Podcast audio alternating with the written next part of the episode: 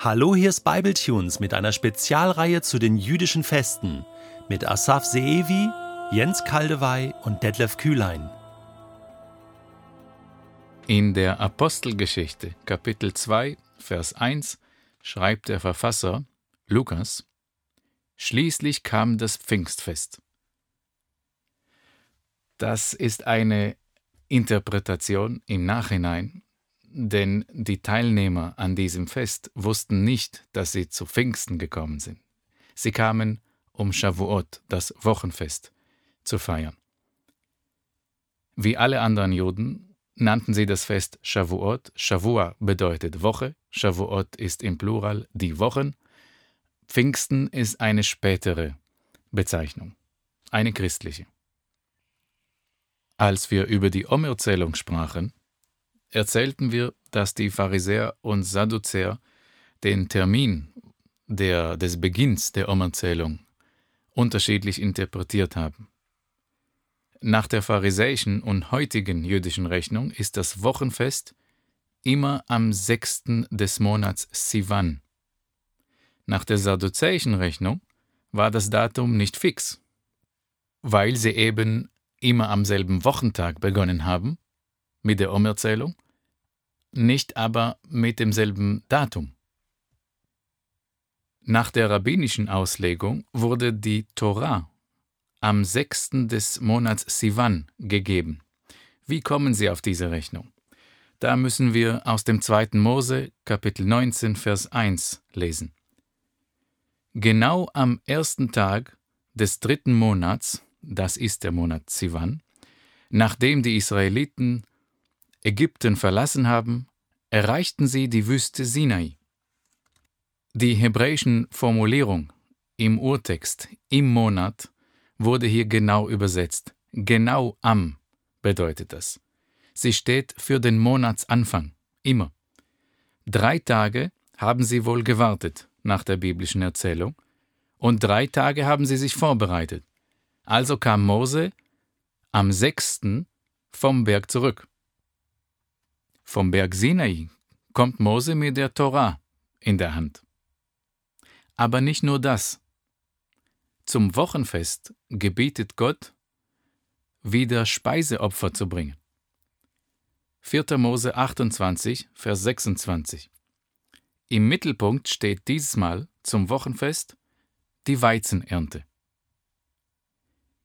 Das heißt, man feiert neben der Weizenernte auch die Torahgabe im selben Fest.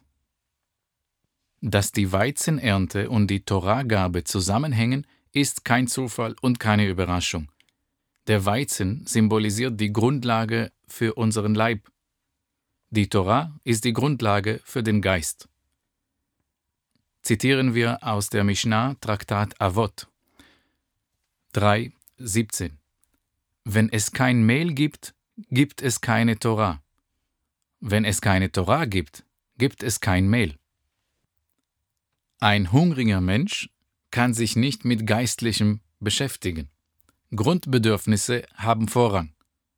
Aber ohne die Torah wird man keinen Segen haben und hungrig bleiben. Heute wird das Wochenfest in Israel vor allem in landwirtschaftlichen Siedlungen gefeiert. In den Kibbuzim werden Exemplare aus jedem Landwirtschaftszweig vor versammelter Gemeinschaft gezeigt. Dazu gehören übrigens auch alle Babys im Ort, die im letzten Jahr bis zum letzten Wochenfest zurückgezählt auf die Welt gekommen sind. Auch im schulischen Rahmen wird's immer gefeiert. Im zweiten Schuljahr sollte unsere Klasse die Erzeugnisse des Hühnerstalls präsentieren, und wegen meiner äh, damals blonden Haare und 19 Kilo Körpergewicht war ich prädestiniert für die Hauptrolle des überraschenden Kükens aus einem Korb. Das hat mich langfristig geprägt.